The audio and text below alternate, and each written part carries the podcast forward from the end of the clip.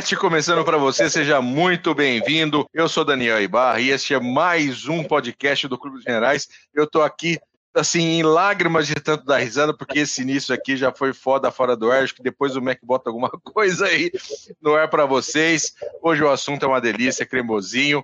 Vou apresentar os nossos queridos participantes, comigo sempre ele, Clênio Madrigo, o homem mais bonito de Santa Catarina. Tudo bem, Mac?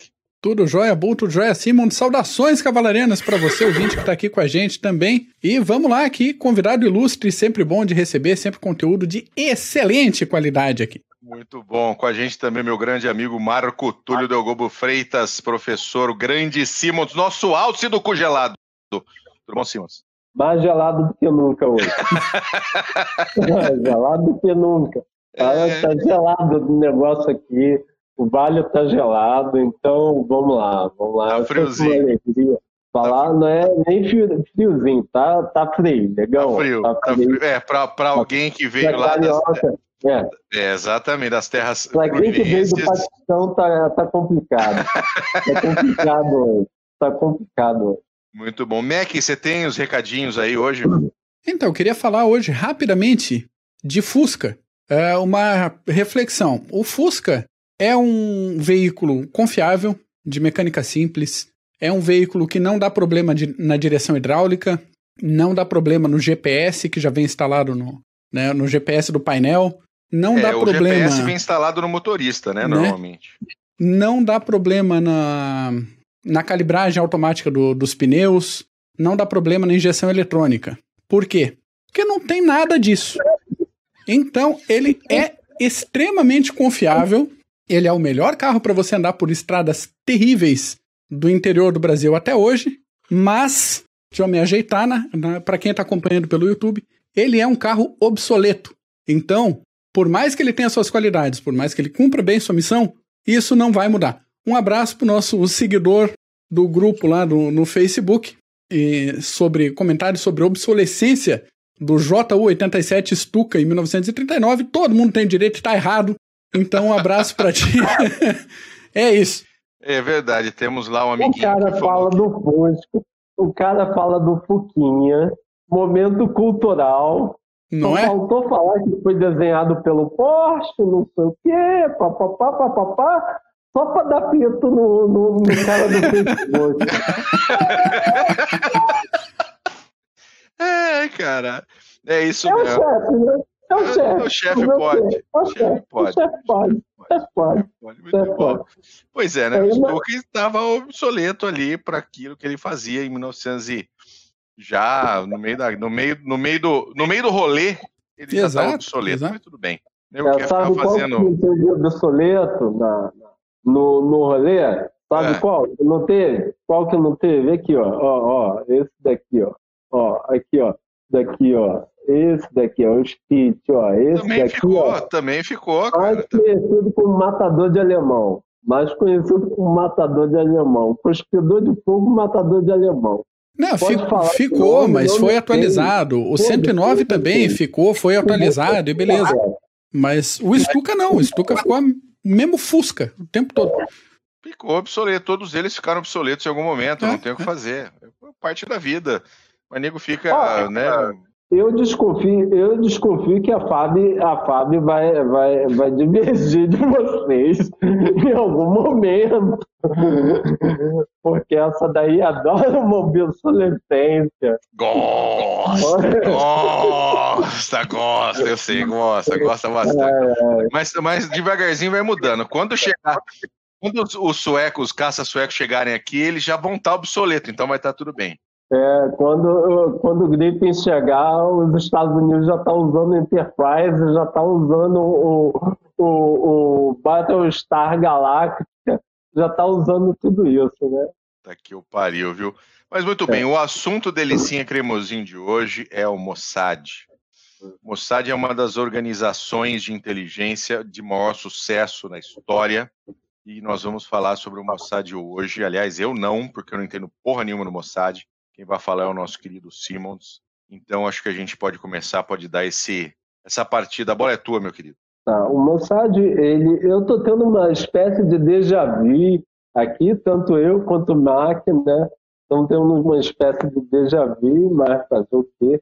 É, o Mossad, é, é, o Mossad ele foi criado em 49, tá? Ele é uma, um serviço de inteligência. O nome dele se chama Instituto para Informações e Operações Especiais. Não há ainda uma, uma, um consenso que aponte pelo ano da criação dele, o marco é, é, de criação dele.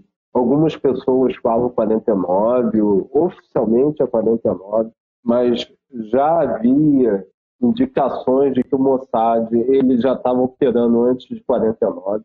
É, é, faz, até, faz até sentido, uh, especialmente com se você parar para pensar que durante todo o processo de independência de Israel uh, era, vamos dizer, era bastante claro a maneira ofensiva e agressiva que os Estados Árabes trabalhavam naquele momento.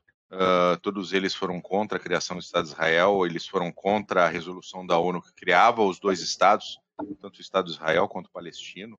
Então eu entendo que Israel já existia um embrião de serviço de inteligência ainda em 48, ainda naquele momento. Esse, esse, esse embrião ele, ele vem da, da perspectiva, se você olhar, da imigração dos judeus que lutaram ao lado dos aliados. Certo? Eles viram a importância de ter um, um serviço de inteligência, serviço que acompanhasse, tratasse a informação para a produção de políticas públicas que visassem defender o, Estado de Israel ou defender o, objetivos políticos que aquele movimento teria, tá certo? E isso é bastante interessante porque Israel ele tem a mesma configuração de oficialato que o exército brasileiro tem. Ele tem, de um lado, os oficiais que a gente chama no exército brasileiro de tarimbeiros, né, os oficiais mais clássicos, das armas mais tradicionais, que é infantaria, cavalaria e, e artilharia. E você tem o, o, os oficiais mais especialistas em comunicação os oficiais das outras armas, que são mais novas, são um pouco mais novas. Até a artilharia é um pouco mais novo do que a, a cavalaria e a infantaria. Então, em Israel, você tem essa, essa tradição, você também tem essa configuração de, de um lado, oficiais que, que é, o soldado cidadão, né? agricultores Sim. que pegaram armas para lutar no, no, no estado, na guerra de independência de Israel, e se veem como oficiais tradicionais. E de outro lado, você tem os oficiais que saem dos exércitos aliados e vão para o Estado de Israel para, para levar essa, essa compreensão mais, digamos, academicista da guerra.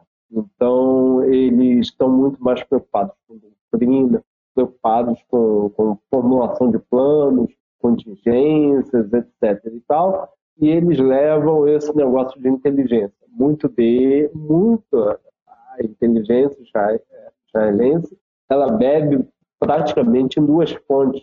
São interessantíssimas para a gente formular nossa, nossa, nosso life aqui, nossa, nossa compreensão, que é os, os emigrados da Rússia, né, os judeus russos, que tinham uma compreensão bastante forte da inteligência, da, da serviço de inteligência, e outro dos judeus aliados, basicamente aqueles que serviram no exército britânico.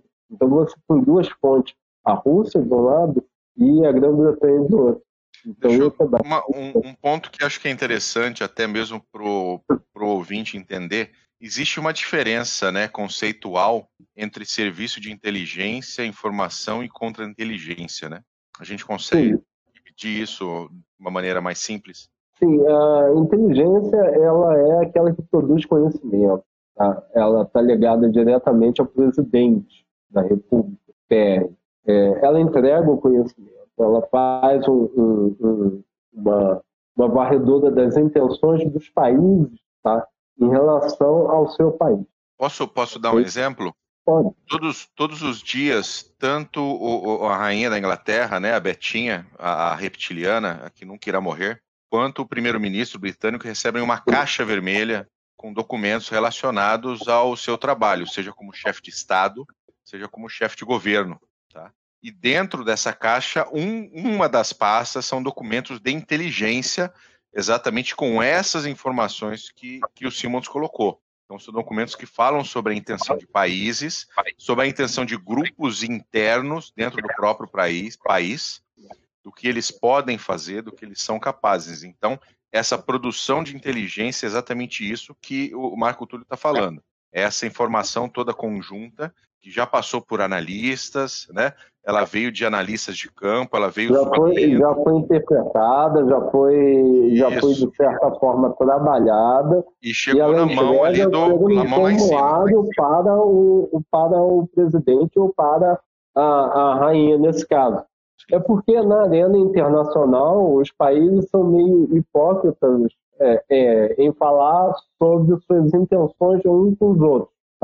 É, é hipócrita isso, daí a escola realista, é tema para diversos podcasts, mas enfim. Mas é, os países, eles, de certa forma, não são tão é, é, é, abertos e transparentes na sua relação com os outros. Então é necessário que você meça a intenção que aquele país tem em relação a você. Então, alguns, alguns serviços, eles medem essa, essa temperatura, elas eles medem essas intenções, e outros serviços, eles cuidam, basicamente, aí foi o que você disse, das intenções do Estado, tá, de fora, e da sua população interna. E aí, poucos países, é, poucos países têm serviço de inteligência interno externo, porque o serviço de inteligência externo ele é muito bem, é, é, ele goza de um prestígio muito grande.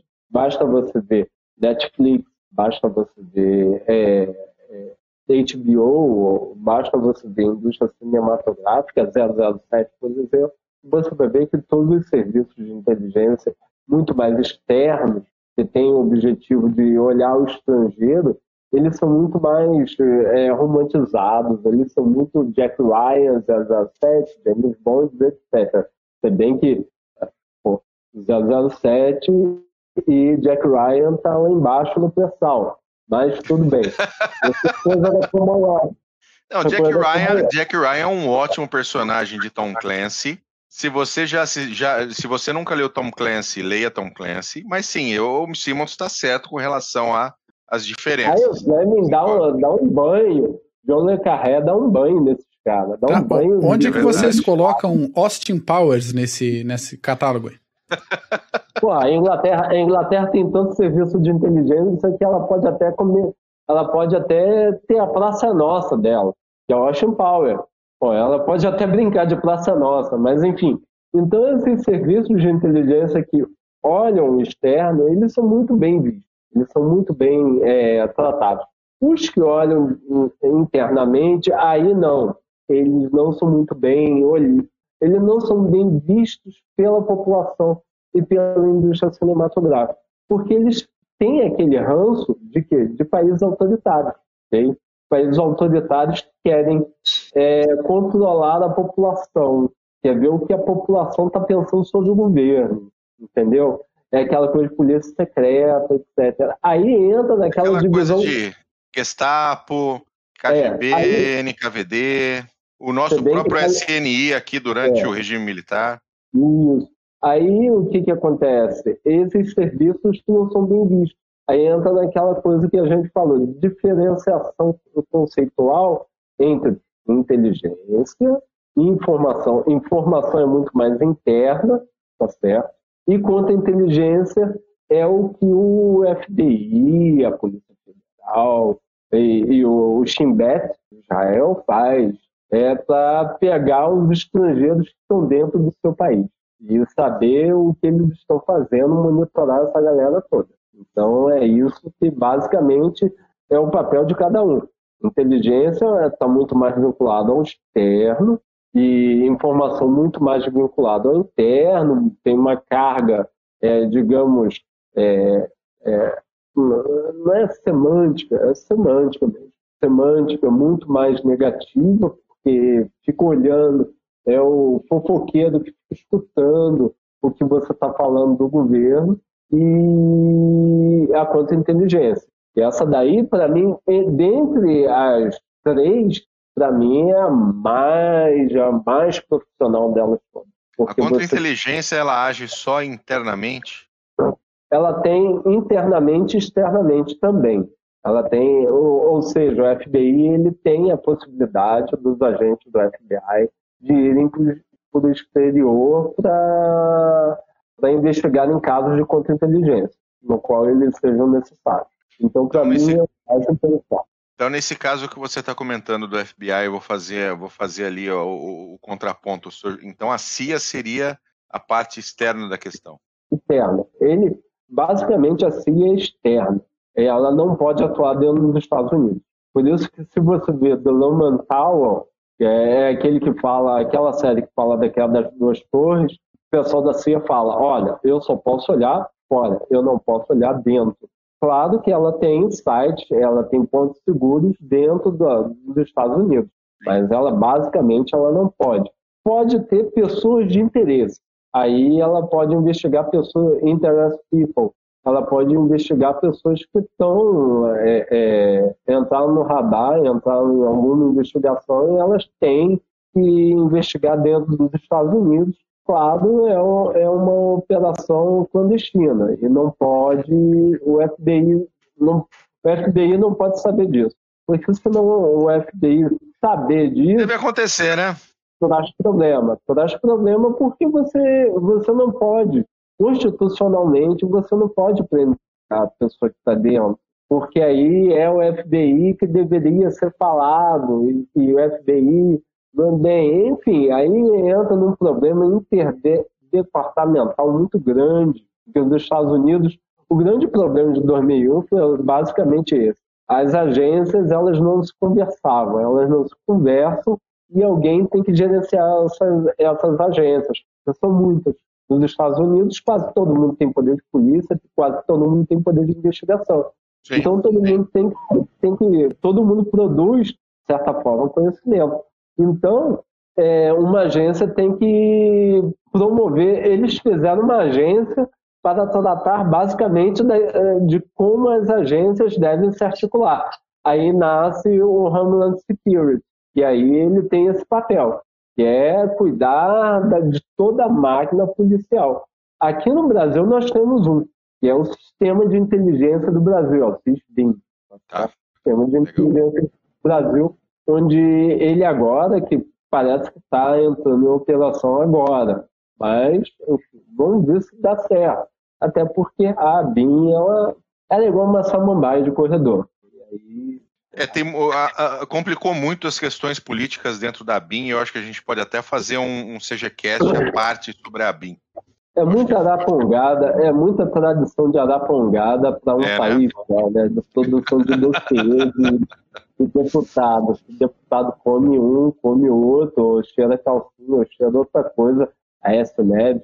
Então, então aí você tem que, tem que, tem que produzir, ao invés de produzir informação, aí a gente remota na, na discussão sobre a reunião do presidente. O presidente fica puto e fala, porra, cadê a BIM? Ela não funciona e, e cadê... Cadê a informação na minha mesa, né? Cadê a informação na minha mesa? Quando ele está falando isso, basicamente ele está falando do quê? A BIM não está funcionando. Mas a BIM, lembre-se, tem que fazer uma ressalva também.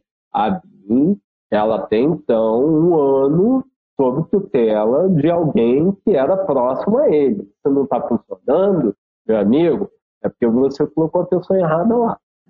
Bom, vamos, vamos, vamos, vamos fazer o shift aí, vamos, vamos para a comunidade de inteligência de Israel. Vamos começar para o assunto efetivamente. Fala um pouco da comunidade de inteligência de Israel para a gente estruturar essa toda a questão do Mossad.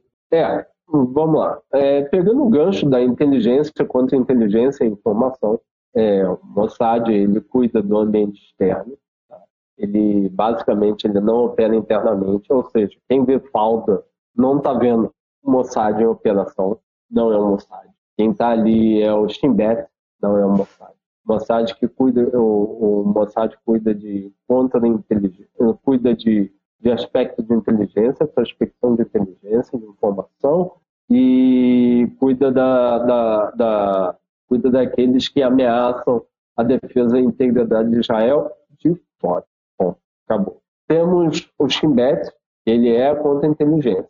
Ele é contra a inteligência, aspectos internos, e, e aí alguém pode falar, pô, mas eu vejo Falda está em território palestino. Desculpa, território palestino é Israel. Então, então é Shimbet, não é o Mossad. Então, é Shimbet que cuida. Ele cuida de contra-inteligência e temos a AMAN. A AMAN é a inteligência militar israelense, certo? E é excelente, é excelente. Está da arte da, da coisa. E ela pouco é nomeada, pouco é falada. E ela sai muito em operação militar. A operação militar dá sucesso, a grande responsável por isso é a AMAN, a AMAN e o Mossad. Mas grande parte é a AMAN, a inteligência militar israelense.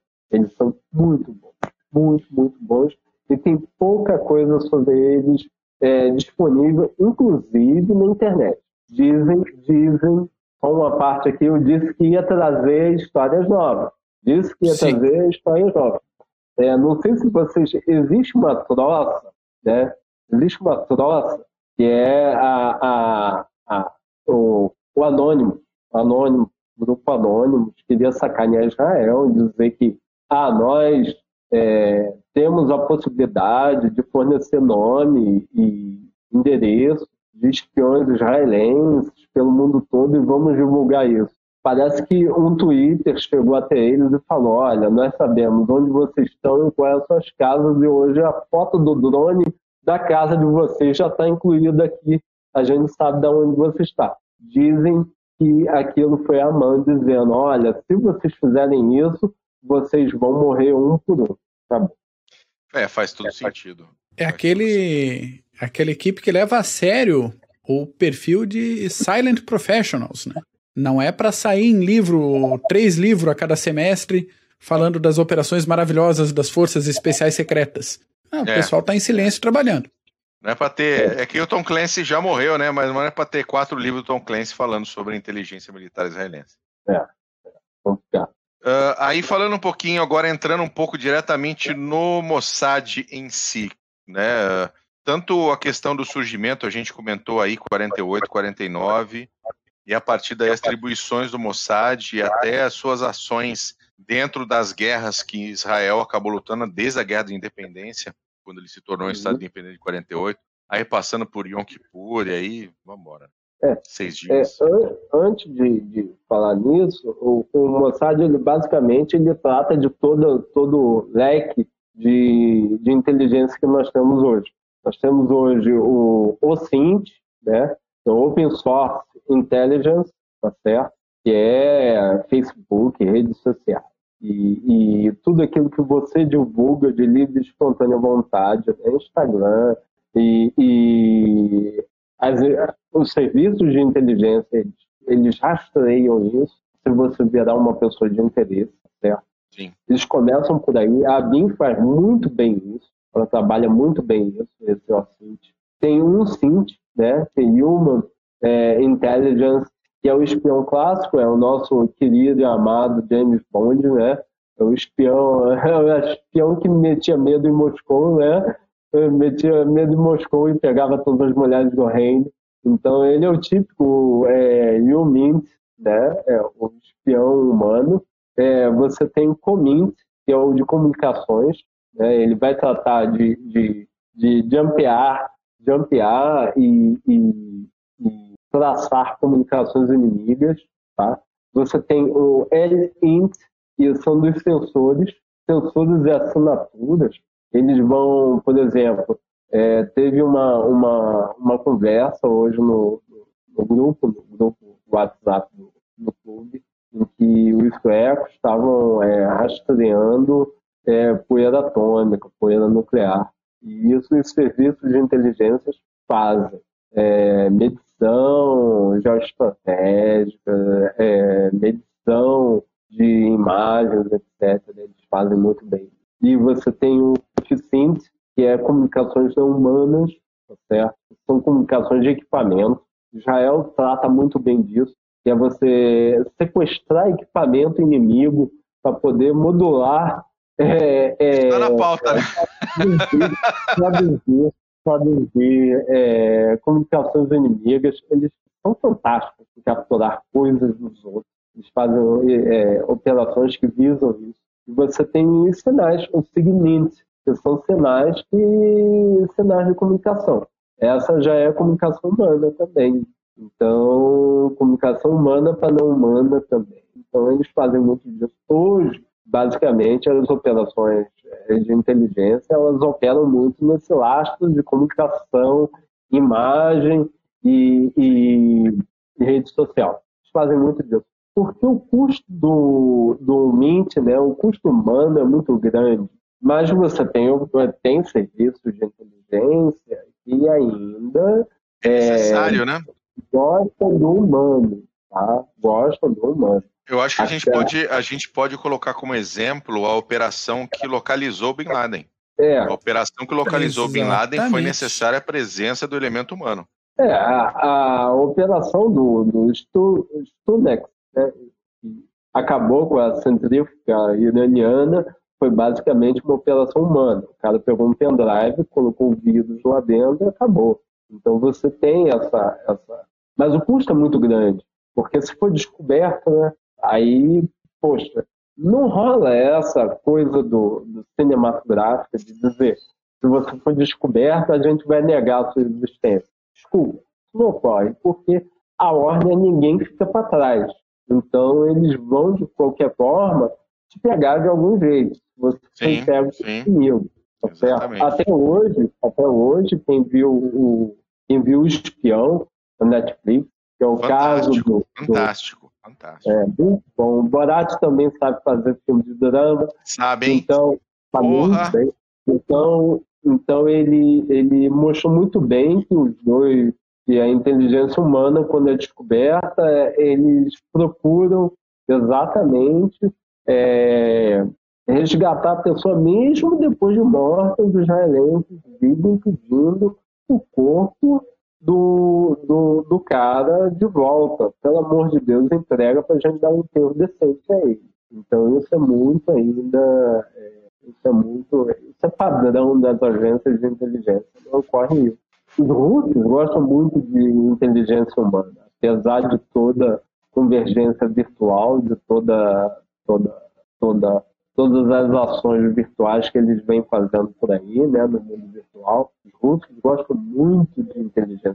Eles gostam muito dessa coisa de colocar gente, colocar agentes adormecidos. Então, enfim. Uh, uh, Simons, fala um pouquinho sobre as operações que deram certo, porque eh, elas normalmente são aquelas que arrebentaram.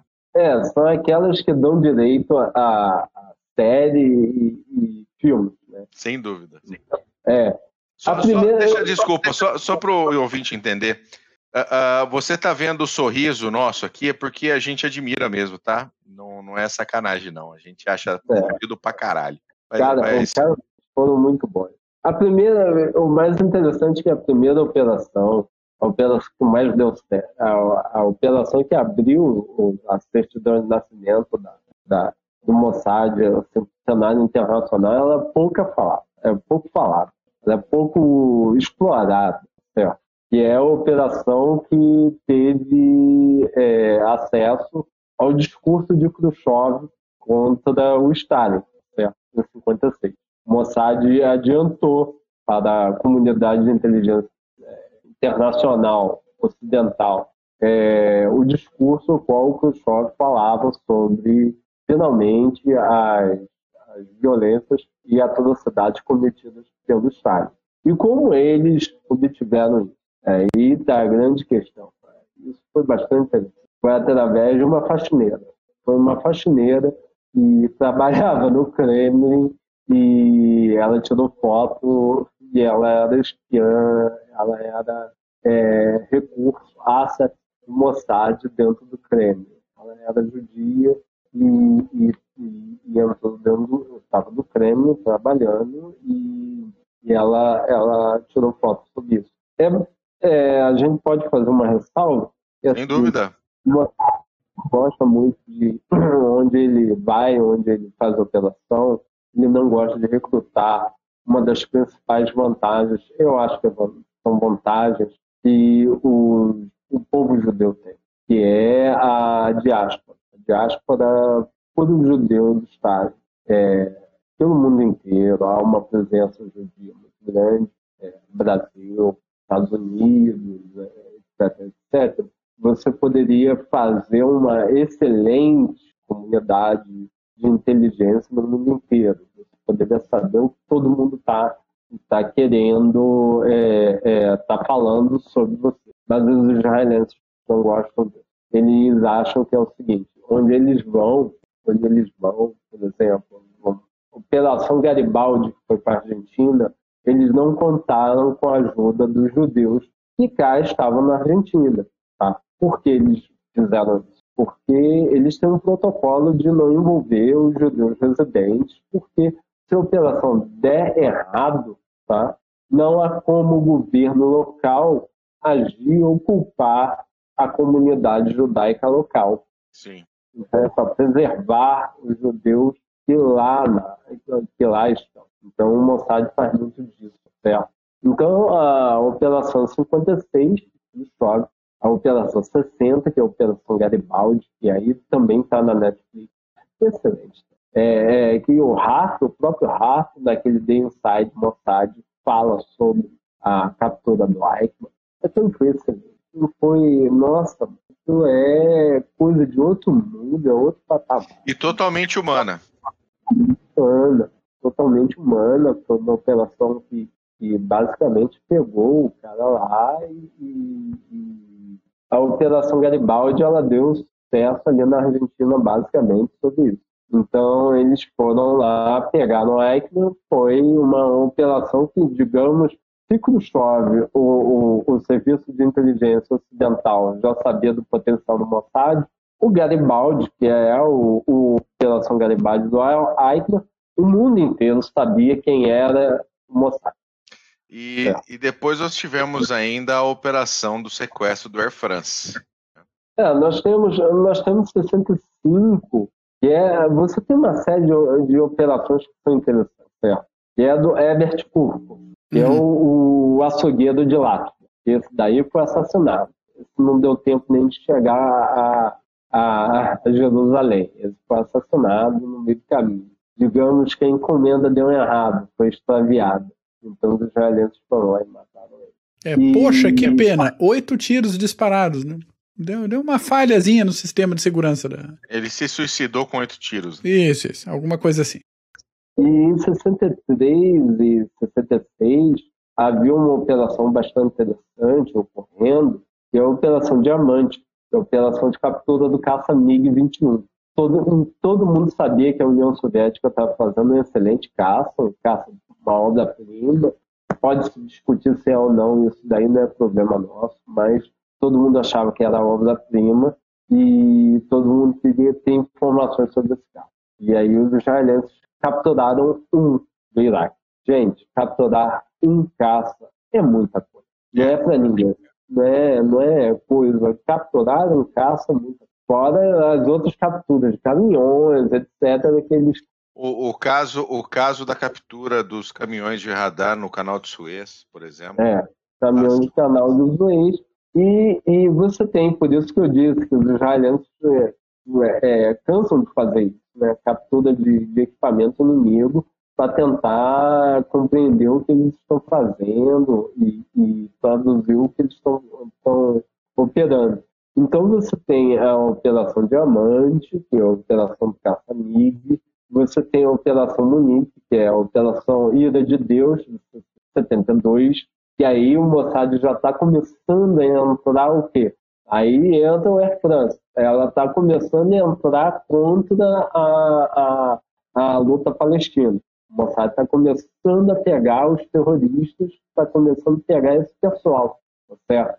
E até então, o que, que acontecia? Ele tava, eles estavam preocupados com o primeiro núcleo do Mossad, é, preocupados com os assassinos do local. O Mossad estava preocupado com essa galera. Pegar quem aí, escapou. Pegar quem escapou.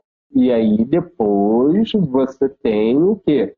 A luta, a resistência palestina começa a infligir danos aos israelenses ao ponto que o Mossad começa a se alertar, começa a ter uma preocupação quanto a eles. Você acha que a ação, a ação, a ação de 76 na Olimpíada foi o ponto de virada disso? Foi o ponto de virada. Aí, aí a ira de Deus em Munique foi vamos pegar esses caras, vamos pegar eles. Passa a ser o outro núcleo de preocupação do Mossad, que é exatamente a, a resistência judaica, a resistência palestina, a luta palestina. Se é compreensível ou não, aí são outros 500. Mas você entrar dentro de uma Olimpíada e sequestrar e matar atletas, gente, você rompeu o limite da civilidade. Ponto. Sim, Acabou. sim, foi rompido totalmente. Não tem, ou, não tem frase que você possa colocar nisso daí. Não tem outra frase, não tem outra característica que você possa colocar nisso daí. Você rompeu o limite. Já que você rompeu o limite, nós vamos tratar vocês como vocês nos trataram. Vamos tratar vocês como animais e vamos caçar vocês como mundo inteiro. Lembre-se do filme Munique, em que a Golda Meir, que é, para mim, a, a principal é, policymaker de como lidar com terroristas de Israel. Qual é a primeira lição da Golda? Vamos pegar eles até a morte. É, não é captura, é morte. É morte mesmo. Vamos pegar esses caras. Não, não vai levar para não vai, não vai levar para julgamento. Não tem julgamento. Não tem julgamento. Não tem julgamento. É pegar esses caras para matar mesmo. Então, uh, eles fazem muito disso em, em, durante a década de 70 para pegar esse pessoal de Munique. Para mim, quem, quem, quem não assistiu, assiste, assista a Munique para você ver o grau de, de, de comprometimento, não tem outra palavra ao certo, de comprometimento que o Mossad tem em relação a, aos assassinos de Munique. Eles querem caçar esses caras até a última, tá certo? E daí em 79, você tem o assassinato de Zohei Moshe, que é um terrorista também, certo? Aí você começa na década de 79, 80, entrar no próximo núcleo de preocupação da, do Mossad, que é o seguinte, não deixar que os inimigos árabes tá, tenham acesso à tecnologia nuclear ou tecnologias de vetores que levem ogiva nuclear. Aí entra aquela brincadeira que eu fiz no Facebook com o, o, o, o integrante lá, que, eu, que, ele foi falar de Otto Scorzeni, aquela coisa toda, e, e pô, enfim. É, vamos, vamos trocar isso, não, não vou falar a palavra que eu falei lá, mas quem assiste, quem tem Amazon Prime, tem uma, uma série que fala sobre a Operação Paperclip, né? É, é, meio, é meio tarantina ela, né? É, é, meio, é meio romantizada, é, você tem é meio burlesca a coisa, né? Caçadores é, de nazistas, acho o título, uma coisa assim. Caçadores de nazistas que escondem nos Estados Unidos e tal, e eles tá, pegam bombal, matam um monte de israelense, mata e tal, tem a freira, tem, né?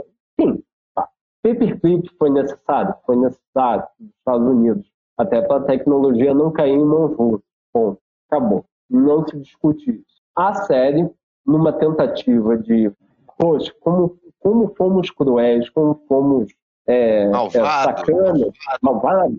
Essa releitura aí de Black Lives Matter, aquela coisa toda que está fazendo sucesso agora, releitura de, de ações de Estado passado.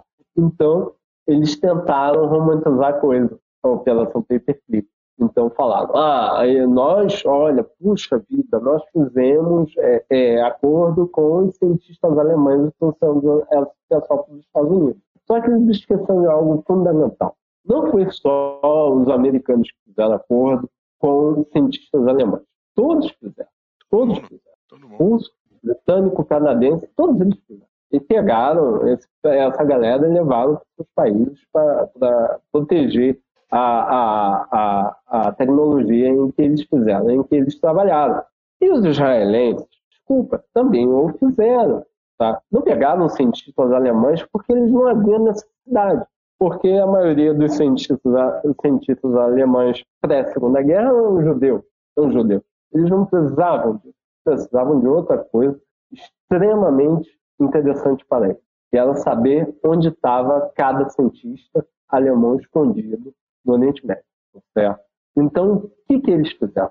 Recrutaram a nossa, o nosso querido e amado professor Fernando, mais conhecido como Otto Scorzeni. E isso a série esqueceu de falar, assim, esquecemos de falar de local. Por acaso. Quer falar, né?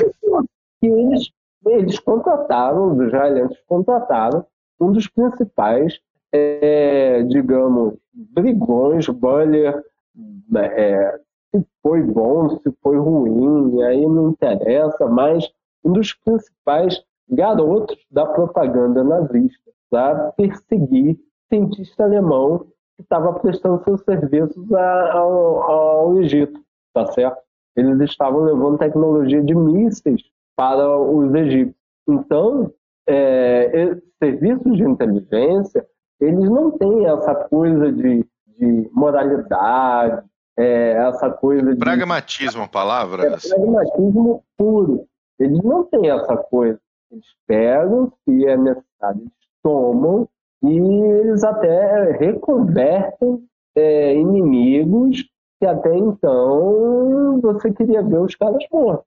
Então eles pegaram é, esse cara, pegaram os Corzene, pegaram é, depois, aí começa, voltando à pauta, é, começa o núcleo, começa a preocupação com o terceiro núcleo, a preocupação com a, a, a obtenção né, é, com os árabes obtendo, tendo acesso à tecnologia nuclear ou dispositivos de alta tecnologia.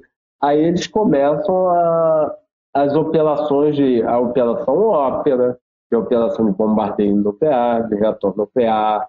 Os franceses deram para os iraquianos. E aí é muito engraçado que em 84, em 86 eles prenderam o Mordecai, o Van, Vanulu, que é um cara que denuncia o, o programa nuclear israelense, programa nuclear israelense que é orientado pelos franceses, os mesmos que entregaram tecnologia nuclear aos iraquianos. Tá business, então, business. Francês, francês. Então eles, eles pegam esse cara e, e aprisionam esse cara e matam esse cara. Enfim. É, em 84 tem a Operação Moisés, que é uma operação de, de busca e salvamento de 8 mil judeus etíopes que estavam lá sob, sob, sob é, perigo é, na Etiópia. Então eles pegaram esse pessoal, trouxeram esse pessoal para Israel. Em 90 tem o, o, famoso caso que aí contra um, um cientista canadense, que é o Gerald, Gerald Bull, que é um cara que queria fazer um canhão imenso para o Iraque, e esse canhão tinha a possibilidade de um tiro dele cair para. E tem um filme sobre o Gerald, Gerald quem quiser veja aí, deve estar disponível em que a última cena é a melhor delas todas, que é o Gerald abrindo, né, ele está no hotel lá no Canadá, ele abre e um cara fala assim para ele, é, hoje chegou a conta do senhor. Aí termina o filme, é o Mossad matando ele, é o Mossad matando ele, o Mossad matando ele. Então, aí, da década de 90 até 2019, volta aquela preocupação. Se você já não tem assassino nazista andando pelo mundo, se você não tem mais é, é, a preocupação nuclear, tá? a preocupação nuclear está de meio que controlada, tá certo? Você está perseguindo insurgente, tá certo? Aí você tem um volume enorme de operações de 95 a 2019 contra a insurgência árabe, certo? Aí você vai pegar Hamas, você vai pegar Papa, vai pegar esse pessoal todo. Aí volta aquela brincadeira que eu fiz.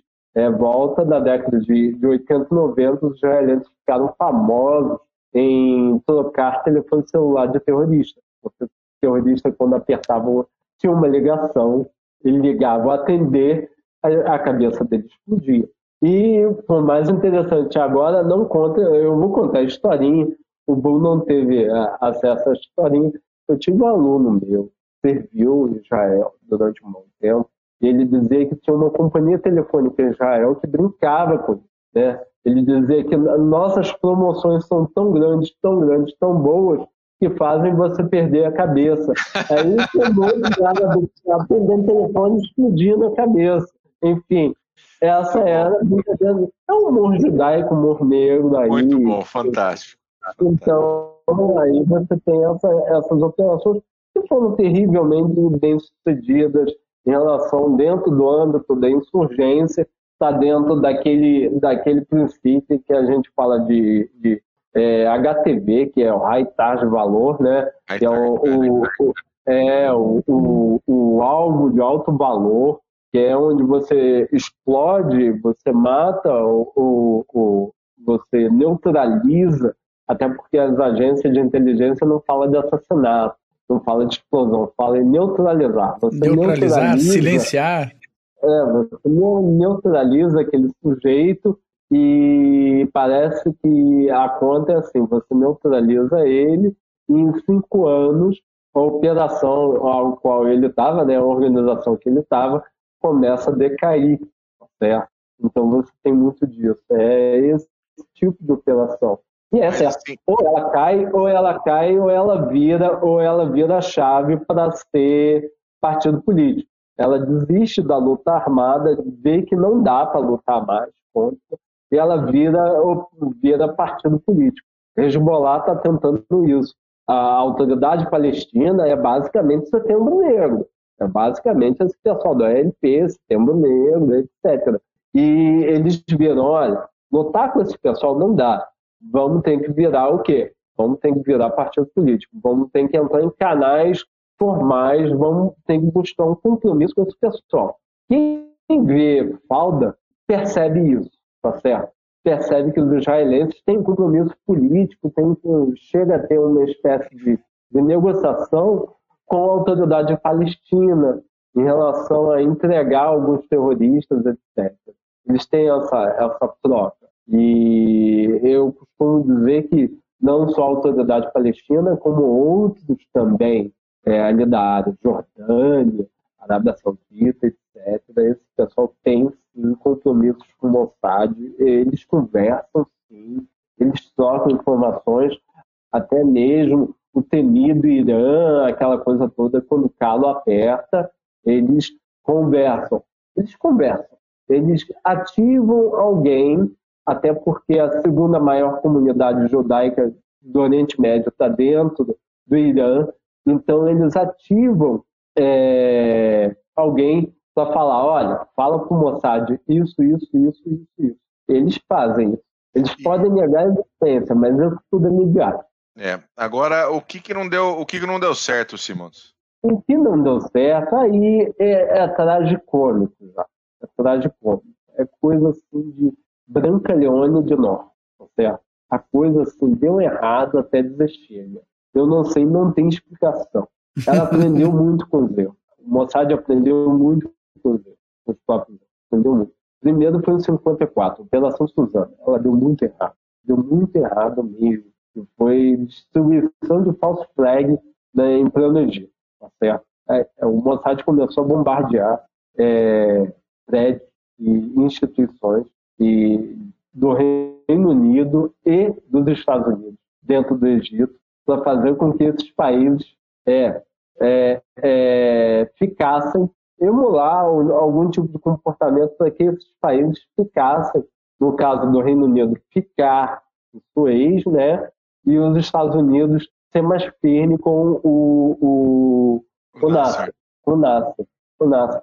E por incrível que pareça, a gente pode é, é, é, a gente pode ter considerações sobre o NASA, aquela coisa toda, mas o NASA ele tem uma, uma, uma, uma, uma digamos, tem uma, uma, uma, relação de amor e ódio. Sabe? Ele tem uma relação de amor e ódio, porque ele, inicialmente, ele é pró-israelense. Ele é que pareça. Ele é pró-israelense, ele defende uma certa, uma certa coexistência com Israel. Ele, por quê? Porque ele vê que, que não tem como lutar não tem. Então vamos ter uma coexistência aqui. Esse, é, Porque a coisa é mais, mais ou menos assim. Os israelenses não são nada em, na década de 50. E quando eles começam a, a realizar operações militares, quando eles começam a ter a guerra de independência, aquela coisa toda, nossa, todo mundo fica espantado. Fica espantado. Como esses caras conseguiram isso? Porque eles não eram nada, entendeu? Okay?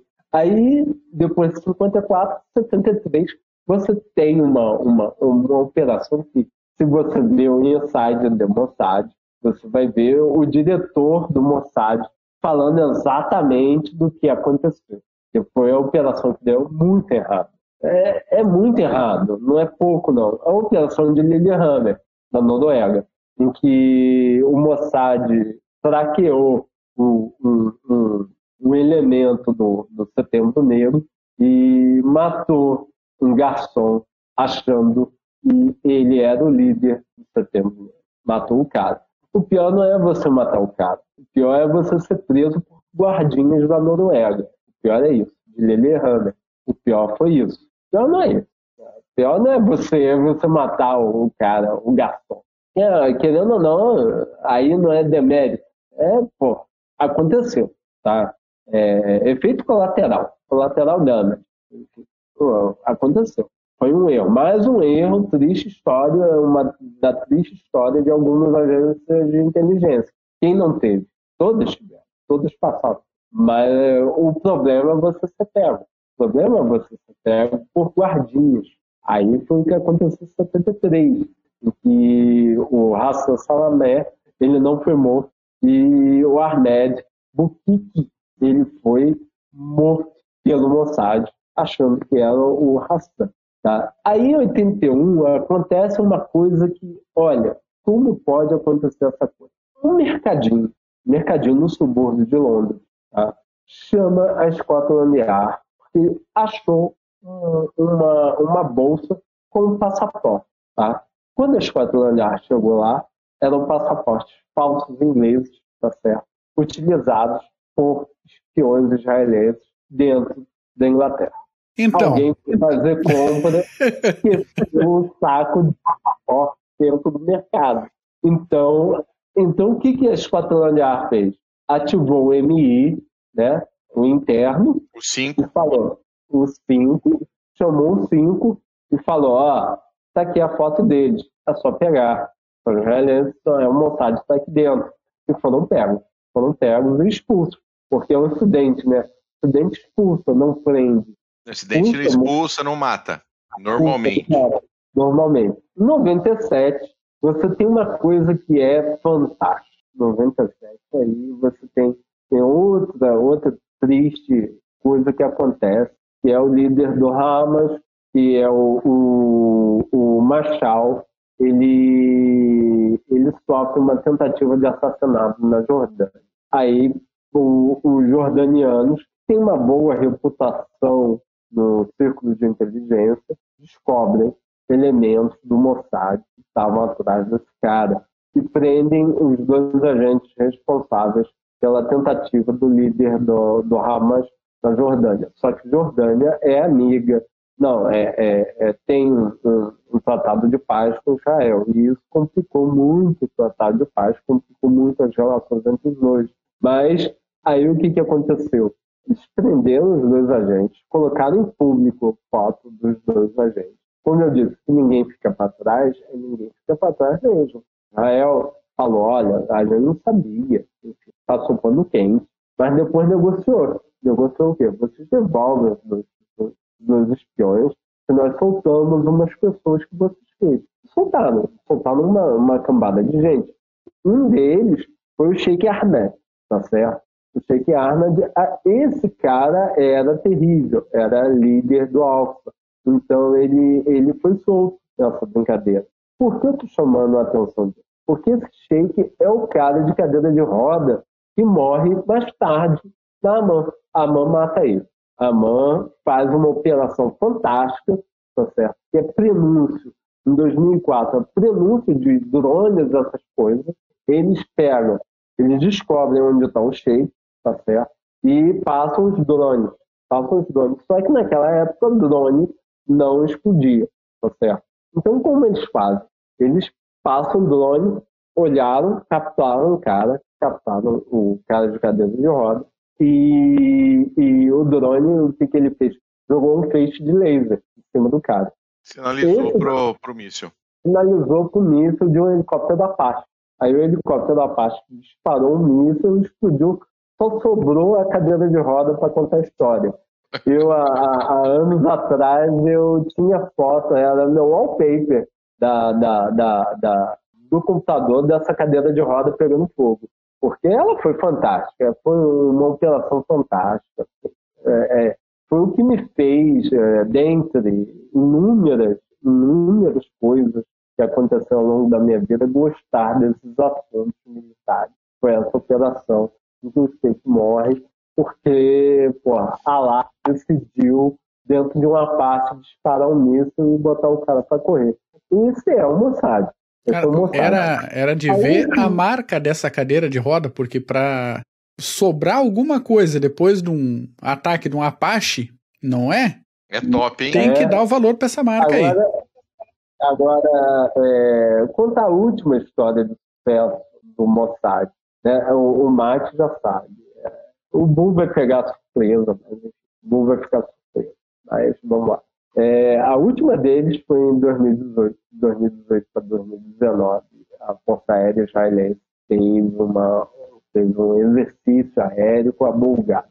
Bom, um exercício aéreo com a Bulgária. Levou uma pancada de F-15, F-16 para a Bulgária. Bom, aí você se pergunta, puta que pariu, por quê? Porque eles levaram para a Bulgária. Bulgária, lugar perdido no leste europeu, um bando de F-16, um bando de F-15. Para que eles levaram? Para que eles levaram esses exercícios? Nota de pé de página de jornaleco regional búlgaro, né? Os israelenses estão fazendo um exercício de operação aérea, espaço aéreo búlgaro, junto com o exército búlgaro, junto com a Força Aérea Búlgara e ponto. Nota de pé de página, é, é, como a gente brinca, punheta de integrantes do CG. Ponto. Oh, meu Deus, bota lá fotinha, tudo bem. Aí que é o bizu da coisa. A distância entre Israel e Bulgária é a mesma distância entre Israel e Irã. Ponto. Segundo checkmate. Segundo checkmate. A mesma distância que você faz entre um e outro é a mesma. Segundo checkmate. Os búlgaros utilizam os mesmos, os mesmos equipamentos de defesa aérea que os iranianos usam, o Grozny, ponto. Ou seja, é aquela ideia do Signet. Eles entraram, fizeram exercício, pegaram a chave do equipamento, treinaram a Força Aérea Israelense para bombardeio e pegaram tudo isso. E outro, o vetor de dissuasão que a Força Aérea búlgara tem é o mesmo MiG que o Irã tem. Então, aí você vê como, um, um, um, como uma, uma, inteligência opera, entendeu? Sim. Sim. Ela criou um cenário perfeito de entrada da entrada dentro do espaço aéreo iraniano para você bombardear junto com vendo autonomia, combustível, etc. e tal, e aparelhos, é, assinatura, é, quanto eles voltam para bombardear, para decolar, qual é o tempo, eles mediram tudo isso. Aí entra aquela, aquele, aquele exercício que deu sucesso na, na operação, eu não sei se foi guerra de seis dias, me lembrado, em que os israelenses é, descobriram que havia troca de guarda na Força Aérea Egípcia, né? Ah, tinha uma hora que a Força Aérea, a Força Aérea Egípcia estava no chão, certo? Então, o que os israelenses viram? E, olha, nesse momento eles estão no chão, eles não estão sobrevoando, é essa hora que a gente tem que atacar. Eles foram lá atacaram. Quando eles voltaram, sucesso, bombardearam todos, acabaram com todos os caças egípcios. Nota de pé de página da, da operação israelenses com tanta consciência da Força Aérea Egípcia, de seus horários, vícios, etc., que eles tinham o nome de todas as amantes e namoradas e esposas dos pilotos egípcios. que fazer, né? O que faz? dorme, deita e chora e rola. Deita chora, deita chora, cara. É, é, é, assim que ocorre. Isso é operação de inteligência. Os caras cara não brincam, certo? Os caras não brincam. E agora, é claro, agora as grandes atenções para os israelenses, é, aí, cenários hipotéticos, é você tentar neutralizar de vez a ameaça nuclear do Irã. Que é, para mim é, a grande questão que os israelenses têm. E isso eles vêm trabalhando por muito tempo, tá certo? Eles vêm trabalhando de uma forma, digamos, até tido um relativo sucesso em atrasar o programa nuclear iraniano. Toda vez que os iranianos conseguem alguma vantagem, em questão de dias, essa vantagem vira pó. Desaparece então, total eles conseguem, eles conseguem neutralizar isso daí. Se um dia, se um dia, de fato, o Irã conseguir obter essa tecnologia, aí é guerra, aí é assunto para a Então aí eu não sei. Do jeito que anda o Irã, aí eu tenho alguns amigos que, que falam persa e estudam diariamente o Irã e tem uma recém-pesquisadora que veio ainda há pouco, né? a coisa lá não anda muito boa para o estabelecimento político iraniano. Estão com sérios problemas, sérios problemas assim, para manter a coesão social da população em torno da Revolução Iraniana. Sim. Porque o, as sanções econômicas, elas, tinham, elas estão fazendo um efeito terrível na economia iraniana, e não só a questão monetária, mas como a questão de, questão comportamental, a questão de costumes, está é, tá havendo uma pressão muito grande. Você vê, por exemplo, é, programas tal como Aeroporto da DETG, que não tem um programa em que um, um cara está tentando entrar em algum país com passaporte falso que não seja daniano. É verdade, e ele vai e pede asilo.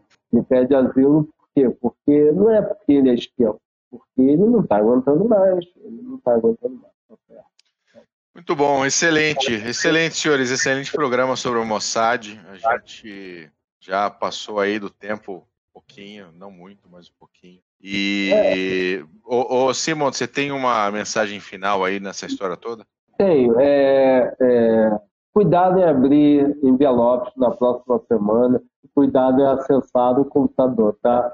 Porque eu acho que a gente pode virar pessoas de interesse. Ah, e, é, é, e, e contando uma história, há uma, uma, uma anedota, o Mike já sabe. Eu acho que você até sabe. Que o Mossad teve em São José dos Campos. Né? Matou um coronel da FAB. Dentro da, do circuito da Operação Ópera, Sim. eles mataram um coronel da FAB. Mas, enfim, não me debrucei ainda. É um projeto que eu quero ver na aposentadoria, mais ou menos, foi verdade ou não, para lidar com os arquivos deles lá. Porque aqui, aqui, aqui, é, aqui a, a coisa é tão certa, tão certa quanto o bolinho caipira. Então, a receita do bolinho caipira, Mossad matou ele. Mas eu tenho, eu tenho minhas dúvidas. Eu tenho minhas dúvidas se realmente ele morreu pelo Mossad ou ele morreu por outra coisa. Amante. É, vai saber o que é. Né? Pessoal, mas, enfim, é, é, eu só alerto, assim, é, pessoal que tem interesse em inteligência, é, hoje a Academia Brasileira, ela de certa forma já disponibiliza alguns, é, alguns títulos interessantes, espionagem, democracia do CEPIC, do Rio Grande do Sul, é um excelente livro que trata sobre o conceito de inteligência. Então, você tem outro fonte de informações, você tem é, inúmeras possíveis, tá? com internet, com, com livros, enfim. É, e minha última mensagem é aquilo que, eu acho no, no, programa anterior eu já havia falado. O programa eu dedico ao integrante do CG que passou um tempo agora, o Fernando Novaes, nosso 007. Ele fez dessa, passou dessa para melhor ou pior, a gente não sabe. E a gente não quer saber por um bom tempo. Por enquanto não, deixa assim. Deixa assim, né? A gente quer evitar esse encontro, mas eu dedico a ele. Grande, foi, grande Fúvio. Grande Ele foi assim, uma pessoa que vivia, respirava, inteligente, fez parte. E quando eu, eu, eu falo, dedico, dedico a ele e agora falo que a tríade está completa, né? Coitado do WhatsApp Celeste, né? Alto, alto, Fulvio e, e, e, e Limarvin. Limarvin, é verdade. Combinam, Porra, acordar com bom dia CG, agora a Harvey pode falar, né? Bom dia CG no WhatsApp Celeste. Você tá Fulvio e o Bombilo lá. Porra, é, é muita sacanagem, né? É muito sacanagem. Muito bom. É, beleza. Acontece. Aqui. Obrigado. Só agradecimentos, Simons Bull. E vamos ler, vai ter links para consultas bibliográficas aí na descrição do episódio. Para você que andou comprando por esses últimos meses aí alguns livros, a gente fez uma postagem interessante sobre livros sobre fascismo. Até o Simon nos ajudou na montagem dessa, essa lista. Muito obrigado a cada um de vocês que comprou, compraram um móvel para cozinha, eletrodoméstico, meia. Entra com o nosso link, compra alguma coisa na Amazon lá que você vai ajudar o Clube dos Generais também. E até o próximo episódio. Muito bom, maravilha. Pessoal, muito obrigado para vocês. E nós estamos aí, Facebook, Instagram, é só procurar Clube dos Generais que você acha, tá bom? Valeu, um grande abraço, obrigado, tchau. Por último, eu só gostaria de falar que Fala. inteligência portuguesa até hoje é um código, tá? tá? inteligência portuguesa, né? Tá bom, deixa eu lá. Um abraço, tchau.